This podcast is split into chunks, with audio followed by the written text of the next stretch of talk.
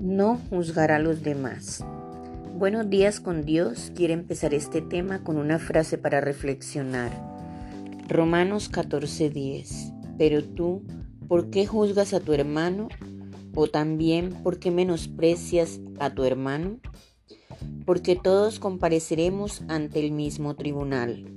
Muchas veces, y digo muchas, son las ocasiones en que nos atrevemos a juzgar a los demás a veces nos sentimos superiores y nos tomamos atribuciones que no nos corresponden. Nos volvemos insensatos en nuestra propia opinión y no nos acordamos que con la vara que midamos seremos medidos.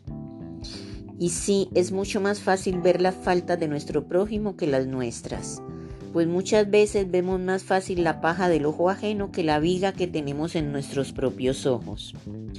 Es muy fácil tratar de buscar justificaciones cuando se trata de nuestros propios errores.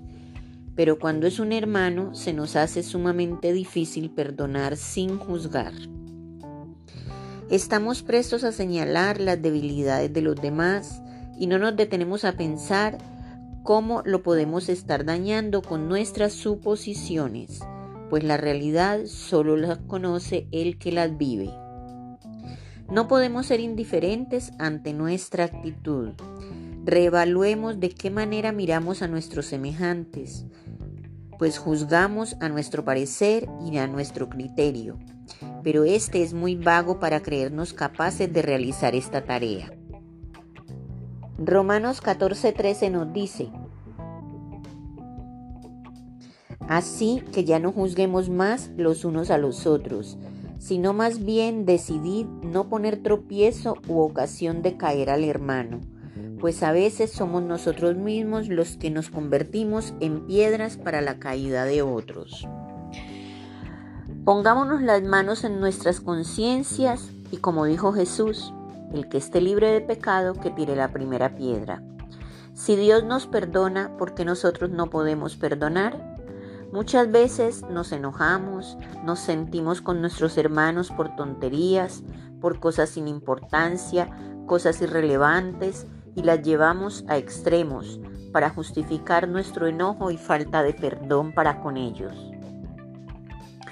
No podemos permitir que las cosas materiales, sociales y hasta familiares apaguen la voz de Dios al pedirnos que aprendamos a perdonar.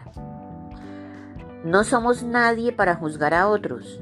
Procuremos perdonarnos, aceptarnos y aceptar a los demás no como nosotros quisiéramos que fuesen, sino como son en realidad con sus virtudes y sus defectos.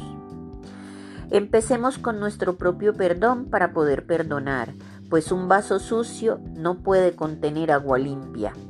Los invito hermanos a ser más humildes, más humanos, a ser más comprensivos y menos orgullosos. Primera de Corintios 4:5 nos dice, no juzguéis nada antes de tiempo, hasta que venga el Señor, el cual aclarará lo oculto de las tinieblas y manifestará las intenciones de los corazones, y entonces cada uno recibirá su alabanza, pero de Dios. Que todos tengan un día lleno de bendiciones.